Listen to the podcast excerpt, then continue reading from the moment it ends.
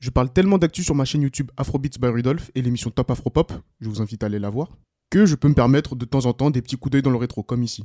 Pour ce numéro, on revient sur le titre La Sauce de la Camerounaise Rénis, sorti en 2016. Un morceau qui a eu un très gros impact, mais dont l'artiste n'a pas vraiment su capitaliser par la suite. Allez, c'est parti DJ, balance la sauce. Aïe oh. Salut à tous et soyez les bienvenus dans les analyses musicales de Rudolph. Avant toute chose, concentrons-nous sur le parcours de Rénis avant cet immense succès. Elle sort ses premiers singles entre fin 2011 et 2012. Elle travaille alors avec le rappeur-producteur Jovi, alias Jovi le Monstre. Vous me connaissez maintenant Comme j'aime sortir les dossiers, je vous passe un extrait de Fire, son premier single.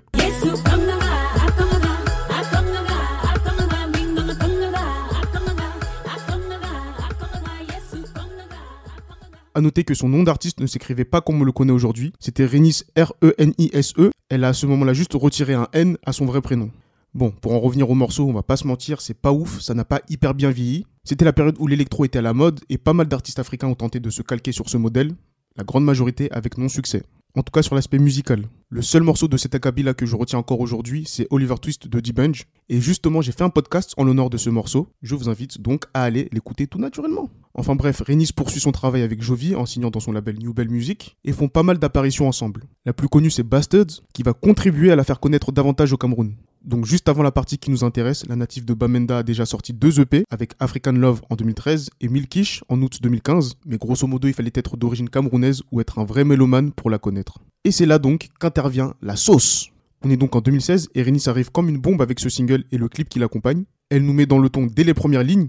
Les hommes aiment les femmes à cause de la sauce. Je le mets dans la sauce, je tourne la sauce. Là, on se dit oh.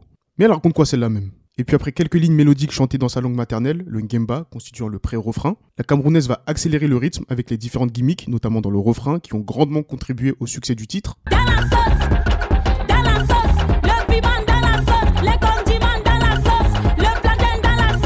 Donc le pré-refrain et ce refrain sont évidemment le fil rouge de la chanson, mais des passages forts de ce type, il y en a plusieurs. C'était d'ailleurs très compliqué pour moi de faire des choix sur les extraits à proposer.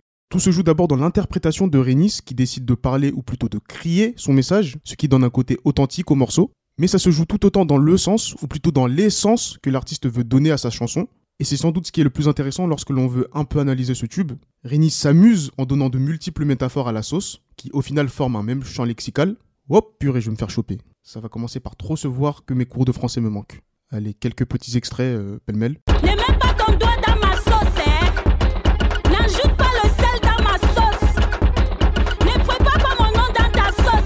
Là, on peut par exemple remplacer le mot sauce par affaire. En gros, occupe-toi de tes affaires.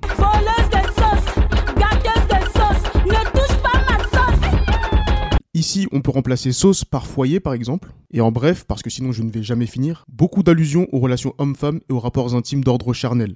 Voilà, on va rester bien subtil, et vous m'avez compris. Donc le sujet dont il est question, qui, qu'on le veuille ou non, apporte beaucoup de clics ou de vues, plus les nombreuses métaphores, les nombreuses significations du morceau, interprété par Renis avec une telle intensité et une telle excentricité.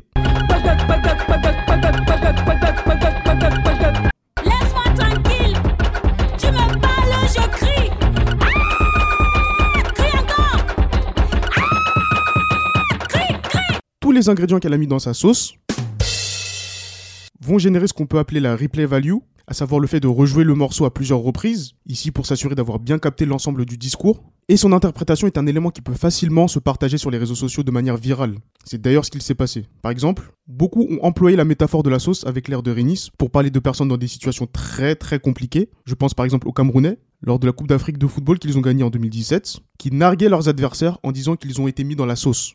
Et sauf erreur de ma part, c'est un peu depuis cette sauce qu'on parle de sauce Twitter, pour désigner des célébrités se retrouvant dans ce genre de situation délicate et qui doivent rendre des comptes. Hello Taiki Arrêtez-moi si je me trompe. Hein. Si vous me dites que c'est grâce au Sauce God Hamza, libre à vous, mais je ne crois pas. Si le morceau était sorti aujourd'hui, mars 2023, à date d'enregistrement, il aurait envahi TikTok et aurait connu, je pense, un plus gros succès encore. Mais alors, quid de ceux qui ne comprennent pas les paroles? Eh bien, les amis, Rénis ne vous a pas oublié. Ah ouais, je suis un enfant de C'est pas sorcier, hein. Au-delà du fait qu'il y a une toute petite partie interprétée en anglais, l'énergie dégagée par le titre peut compenser l'absence de compréhension. Un exemple tout bête, l'un des commentaires les plus populaires de la vidéo est rédigé par une sud-africaine qui dit qu'elle ne comprend rien mais adore la chanson et danse dessus à chaque fois qu'elle l'entend. Bien sûr, elle le dit en anglais, je n'ai fait que traduire.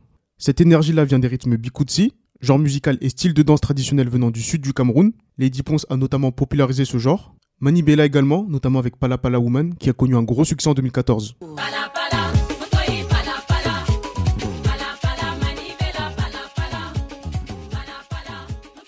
Et enfin, dernier point, Rénis est arrivée avec une esthétique incroyable, symbolisée par la coiffure qu'elle porte dans le clip officiel, les fameuses tresses courtes en pompons, qui tireraient ses origines d'une tribu malgache. Elle était identifiable parmi des millions, et pareil, même si ce n'est pas directement lié à la musique, ça joue énormément.